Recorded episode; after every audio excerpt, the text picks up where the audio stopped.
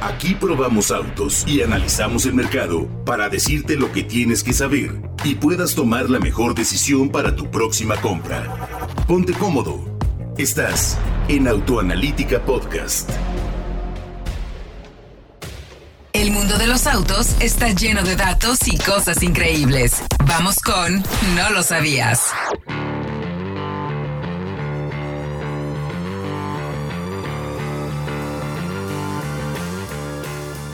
Muy buenos días, muy buenas tardes o muy buenas noches. Estás entrando a la red de contenidos en audio, en podcast de Autoanalítica Radio.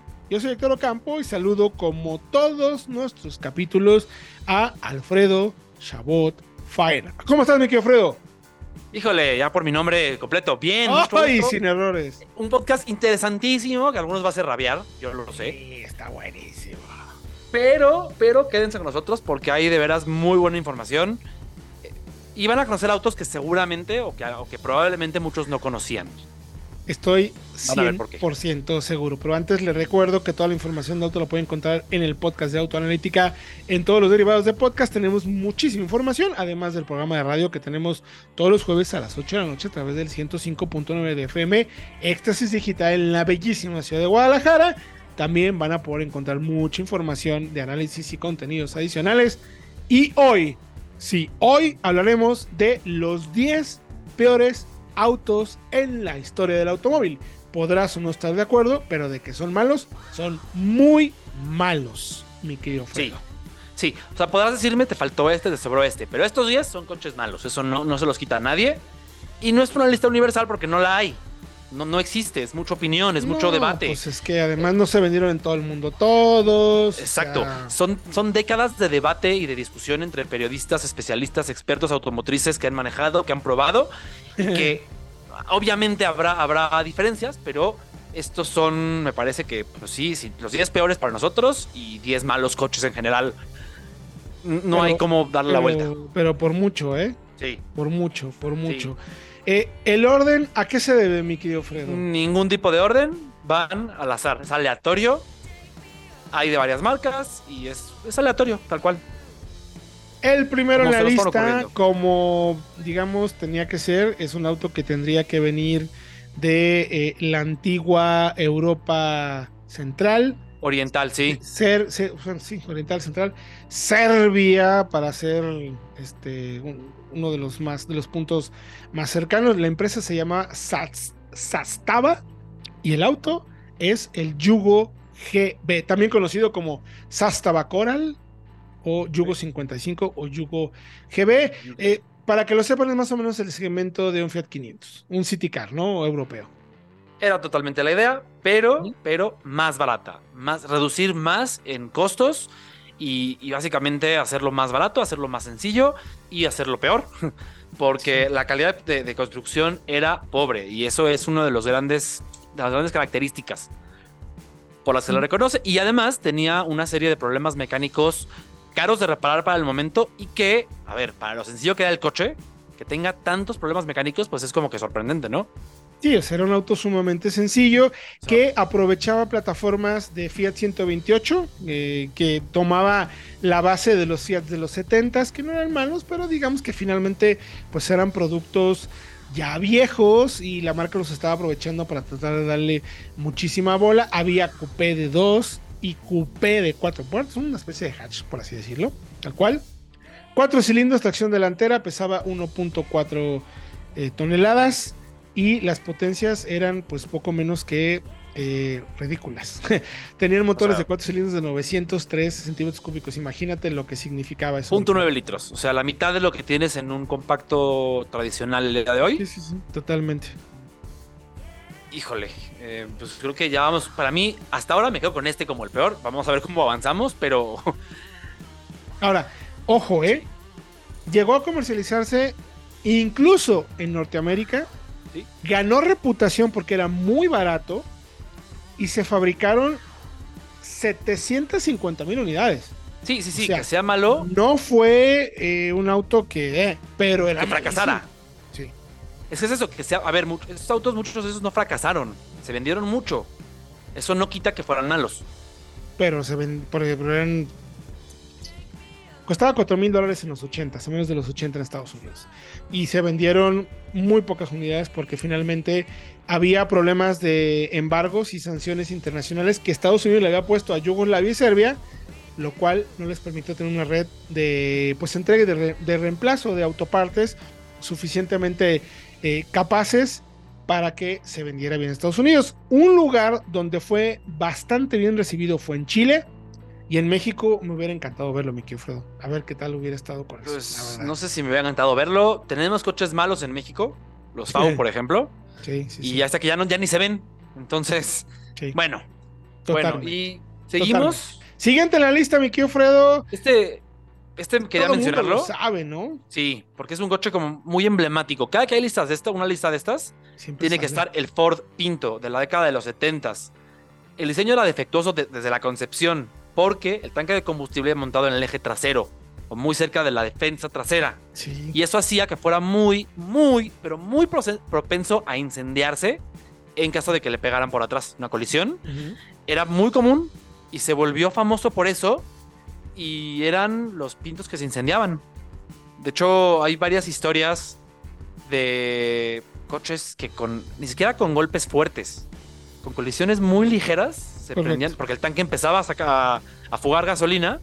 El dueño no se daba cuenta porque le- la colisión era muy leve, no te imaginas que fuga gasolina por eso, y se incendiaba. Incluso, si mal no recuerdo, salieron algunas películas de Mauricio Garcés aquí en México. Fue El Pinto. famoso, fue famoso. Él, si mal no recuerdo, Mauricio Garcés eh, anunciaba el Pinto. Estoy casi seguro, ¿eh? Casi seguro.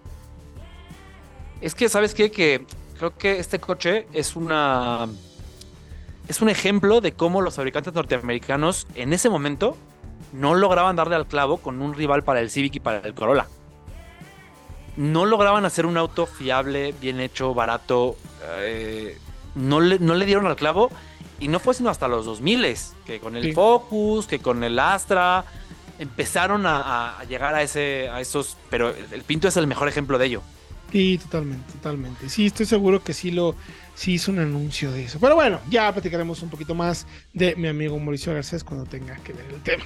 Siguiente en la lista era yo creo que este era más que malo, era feo, pero bueno, también Y rival del AMC. Gremlin, ¿no? Era de esa generación de autos que bien mencionas, era complicado como las marcas eh, prácticamente junto con el Chevrolet Vega, toda esa gama de, ese- de esa época de vehículos americanos no les iba bien.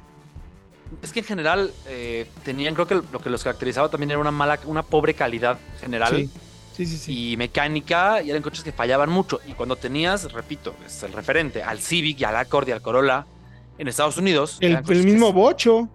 es el Bocho, Los incluso Datsun. algunos Renault ya habían por aquí, no, no, pero me parece que sí, que eran un coches, coches más, más robustones. Pues, híjole, creo que no había como a dónde hacerse. Sí, totalmente. ¿Qué tenía en particular eh, malo en tu Gremlin? Yo recuerdo mucho una época, un, un amigo tenía uno en Guadalajara, era de su tía, y el consumo, a ver, si queríamos salir a dar la vuelta con el auto, era así de, uy, neta, vamos a ir en tu coche. Eh, era, o teníamos para ir a cenar y tomarnos una cerveza, o teníamos para ponerle gasolina. A cómo gastaba combustible ese coche. Y fíjate, era coche, era coche subcompacto, era coche pequeño ahorrador y se fabricó en México, incluso Sí. por BAM, Sí, correcto. American. por eh, vehículos automotores mexicanos. Exactamente, exactamente. Tracción trasera, motores, fíjate, había motores de hasta, no sé si en México, pero hasta 5 litros de cilindrada. Y seis en línea, si no me equivoco. Y 6 ajá, y Eran varios seis en línea, muy eh, acelerado como demonio, 3.3 Eso sí, litros, de eso sí 3.8 tenía. litros, sí. pero era altamente eh, apetitoso en el tema del consumo. Eso sí, Bueno, hay que decirlo como tal. Otro que tiene que ver también con esa época, como bien mencionas, la las marcas no lograban darle al clavo para competir contra los japoneses y alemanes, en este caso, o incluso los japoneses con el Datsun, como mencionábamos, y es el Chevrolet Vega, mi querido Fredo. Otro de esa época. A mí la línea no me disgustaba tanto, era un coupé No. medio bonito. De hecho, yo creo que era muy bonito. Ujú. Muy bonito, pero en los 70s tuvo problemas de calidad importantes, corrosión prematura, fallas en el motor, que a la larga eh, afectan la reputación del auto y lo van hundiendo. Por más que el coche sea bonito, que me parece que lo era, vayan a tonalítica.com.mx para ver las fotos de todos Sí, los era autos. bonito, Era bonito. Era, te- tenía, tenía, era como un mini Camaro, o es mi idea. Se parecía al Camaro de la época. Sí, de cierta manera yo creo que sí estaba intentando tener ciertas reminiscencias al, al Camaro. Eh, totalmente, sí, totalmente. Al original, a la primera generación. Eh, bonito, pero pues bueno, ya vimos que, que no. Sobre todo eh, en Estados Unidos, en los estados del norte, de donde hay nieve y por lo tanto sal, se hablaba mucho de la corrosión. Es lo que más te encuentras de casos de, de, de que se sea en óxido, de pronto, de volada, muy rápido. Y entonces, O sea- pues ya no eran coches De hecho, viables. duró, tenía un motor de cuatro cilindros, imagínate, era pesadito, 2.3 litros. eh, también había un dos cilindros que era mucho más pequeño, aunque era de familia Cosworth, que es interesante, eh, que tenía ese tipo de motor, pero el tema es que solamente duró, checa esto, seis años al aire. O sea, Sí, ya. una generación y ya. Y ya. O sea, ¿era malo? No, malísimo. por eso, por eso salió de ahí. Siguiente, mi querido Fredo, otro de la época, del, ah, esto un poquito antes, de los 60. Sí. Chevrolet Corvair. Ajá, que tiene un libro publicado, pues no a su nombre, pero sí a su, en su honor. El Sí. libro On Safe at Any Speed de Ralph Nader, que significa inseguro a cualquier velocidad, y Qué que duro. criticaba mucho al Corvair porque era propenso a volcaduras. Eh, porque la suspensión posterior, que tenía ejes oscilantes, y el motor trasero, fíjate, motor posterior lo hacían muy poco estable y muy propenso a. Pues era como un. eh, como un. ¿Cómo le llaman? Un péndulo. Pues sí, tal cual. Tal cual. o sea, Entonces, es como, como la posición de, que tiene un Porsche, pero mal ejecutada. Ah, Exactamente, no con la misma dedicación a Desarrollo ingenieril, tal cual. tal Sí, tal cual. ¿Se entiende? Y es eso. Básicamente fue eso, se hizo de mala fama y, y- y al final entiendo que hubo una corrección. Se modificó la suspensión, se cambió, el motor se, se trató de mover lo más adelante posible, pero ya la suerte estaba echada. Porque ya los primeros años habían sido tan malos que ya nadie quería saber del Corvair. Y, y además hubo carrocerías de todo tipo. A ver, no es feo, ¿eh? Ah, no. E- ese tipo de diseño de esa época a mí particularmente me gusta mucho, pero pues sí, era muy, pero muy, pero muy inestable. Siguiente, mi querido Fredo, es uno eh, vehículo de la Alemania Oriental. Eh, era muy conocido por obsoleto, a pesar de la época, bajo rendimiento y se llama Trabant. Así, tal cual. cual, el nombre. De hecho, si pasean por, eh, por, bueno, por- por Alemania hay varios, pero también me parece que en, en Latinoamérica hay alguno que otro, Puede en haber, algunas ciudades. Es, es común y es un símbolo del obsoleto de la industria automotriz eh, soviética de la época. O sea, cero innovación, cero ganas, eran coches de mala calidad, eh, no tenía ningún tipo de... A ver, no había todavía esto de protección a impactos, pero eran de lo peor de la época en tema de impactos, que en Europa ya iban más avanzados para entonces. Eh, obsoleto, o sea, un coche sin sentido, sin razón de, de ser, tal cual.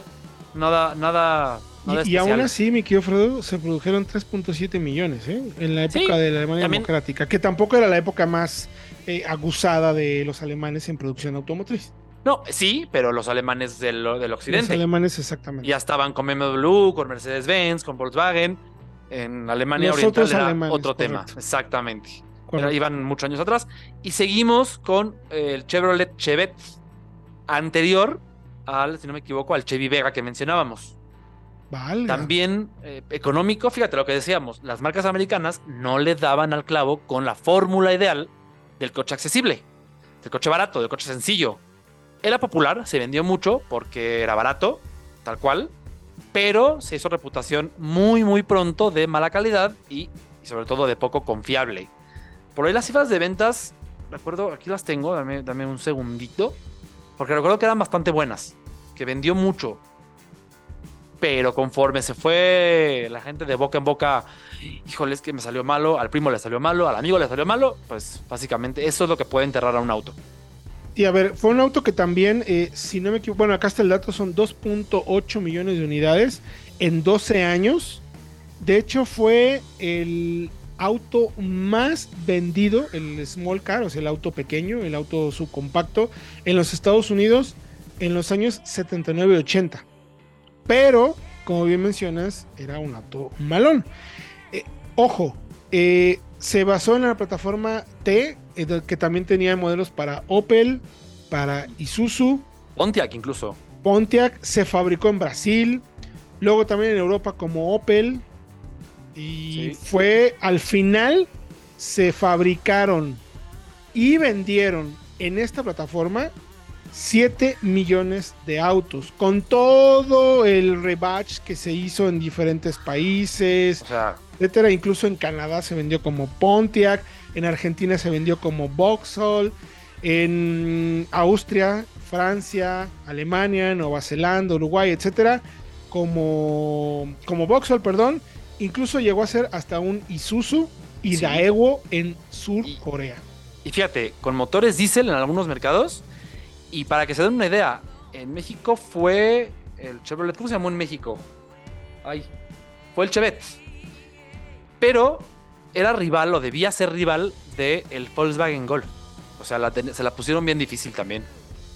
El Golf de los originales, de las primeras generaciones, que era el Golf y que como tuvo éxito, pues no llegó, no llegó. Totalmente. Interesantísimo. Al final, difícil, ¿no? Difícil para la época. Ahora nos vamos a ir, si te parece, hasta eh, la bella Italia. Y Fiat tiene un auto que, además de que era difícil, era bastante feo, me quiero, Fredo. Fiat era difícil, difícil de ver. Difícil de ver. sí. Sí. también de los 70 Fíjate que en general, los 70 fueron, creo que, una época especialmente mala para el desarrollo de autos. Sí. Varios vienen de esa época. Fue una época de eh, escasez de combustibles, de guerras, las guerras en el Golfo problemas de corrosión, calidad de construcción, luego, luego su reputación se vino abajo. Ojo que no se confunda con la estrada que conocemos hoy en ah, día. No, no, también, no, no. También se llamó Ritmo, ¿eh? Incluso se vendió como SEAT. Es que recordemos que las raíces de SEAT y de Fiat están cruzadas. Correcto. Entonces, el Fiat Strada es un coche que no tiene nada que ver con lo que hoy es la pico pequeña en Sudamérica, Exactamente. que es nuestra RAM 700. Nada que ver.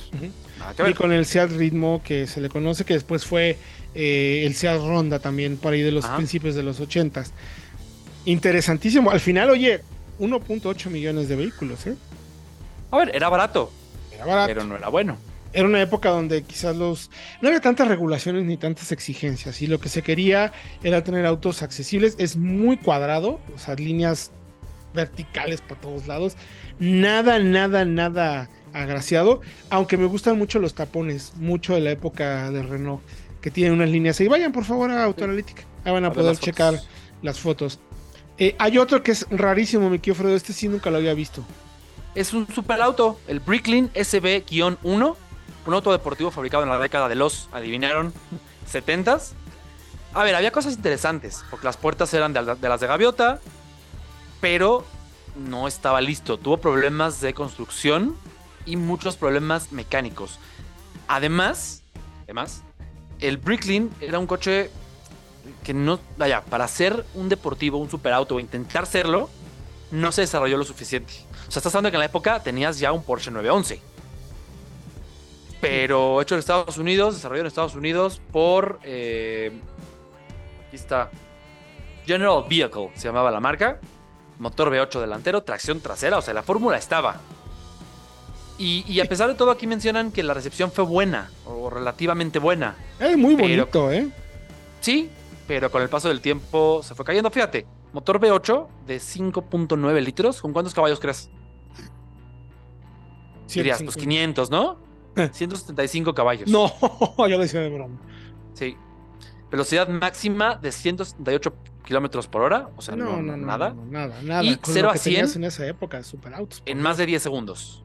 No, no, no. O sea, no era. Nada que ver. No estaba a la altura. Que, de hecho, mira, recordando y viéndolo, eh, no está muy lejos por ahí el DeLorean, ¿eh? Que también fue muy mal auto. Tuvo muchos problemas de fabricación, el costoso, pesado. El fracaso de, del, fraude, además. Que bueno, eso ya. Vean, veanla. Si no han visto esa serie, veanla en Netflix. Es una. Veanla. La de John DeLorean vale mucho la pena. era un genio, pero vaya, con el DeLorean le fue pues muy, muy mal. Y para concluir, mi querido Fredo, un auto que se volvió muy popular gracias a Top Gear y que todos lo conocimos. Dando vueltas por ahí y no, no, en la ciudad, sino sobre sí mismo. Eh, el Reliant Robin, el famosísimo británico pequeño de tres ruedas, con la configuración quizá menos adecuada de tres ruedas, porque era dos adelante y uno atrás. Torpe. Eso lo hacía súper inestable, súper torpe. Sí era quizá por lo pequeño maniobrable, pero nada estable y volteaba muy fácilmente. Es que no era en autopista, no, era- no. A 30, 40 en una vueltecita normal, se volteaba y se iba dando vueltas y, y ya. Además, sí, dime, dime, adelante, adelante. No, no, no, vas, vas, vas. Eh, Lo interesante es que Reliant fue el segundo fabricante eh, británico más importante de todos los tiempos. Yo iba a decir Ah. más bien de lo de los motores. No Sí, sabía bueno. eso. A- pesar de lo que estoy encontrando de información en internet, es que se volvió en eso, o sea, permitió a la marca tener una o sea, gran popularidad, a pesar de que era un mal vehículo, pues. Y fíjate, llegaba a ser hasta 113 kilómetros por hora. que para un coche miedo. tan inestable, motores de 7 de .75 y de .85 litros de desplazamiento, caja manual de 4 velocidades y era, fíjate, eran, eran 4 cilindros, o sea, no eran motores tan, tan, tan pequeños. Pero es que lo que le dio en la torre fue la configuración de solamente tres ruedas. Porque si no me equivoco, en Inglaterra en esa época, por tener solamente tres ruedas, estaba limitado a un grupo de, de carga impositiva más bajo. Entonces podía ser más barato. Y por eso se hizo de tres ruedas. Sí, y además Pero también bueno. era muy popular porque fabricaba sus vehículos en fibra de vidrio. Además, ligeros, así, obviamente costosos de, de reparar, pero tienen, eh, vayan a Autoanalítica, hay algunos cochecitos, no todos fueron de tres ruedas, interesantísimos de conocer, chistositos, y hablan de una época también donde Inglaterra, pues además de los Lotus, también fabricaba estos autos. la verdad, la verdad, tenían muchísimos, muchísimos coches, la mayoría estaban como medio mm, mezclados entre tres y cuatro ruedas, pero hay autos que fabricaban desde 1935 hasta 1992, que fue la época en la que ya finalmente terminó la marca. ¿Con cuál nos quedamos como el peor, mi querido Fredo? Yo creo que el, el Reliant Robin, ¿no? Porque además era técnicamente muy mal ejecutado y a pesar de eso se vendía. Y peligroso, pero creo que tiene que ser. Yo me quedaba con el Corvair. Porque no era un coche que pareciera inseguro o inestable. Y ya que tengo un libro publicado en su nombre, y además que haya sido Héctor eh, considerado no solamente el, el más malo, sino el más influyente de la historia por lo que representó para los que vinieron después, Sí, claro. Yo me quedaba con el Corvair. fíjate. Sí, también, también puede ser. ¿Ustedes con cuál se quedaban? Escríbanos en la plataforma de Autoanalítica MX, en todas nuestras plataformas de redes sociales. Denle like y compartan este podcast para que sigamos haciendo estos pequeños análisis para ustedes y tengan la mejor información para tomar, como siempre, la mejor decisión de compra o estar bien enterados de qué está pasando o qué pasó en la historia del mundo del automóvil. Gracias, mi querido Fredo. Héctor, nos vemos en la próxima. Muchas gracias. Nos escuchamos en el próximo, no lo sabías, aquí en Autoanalítica Radio.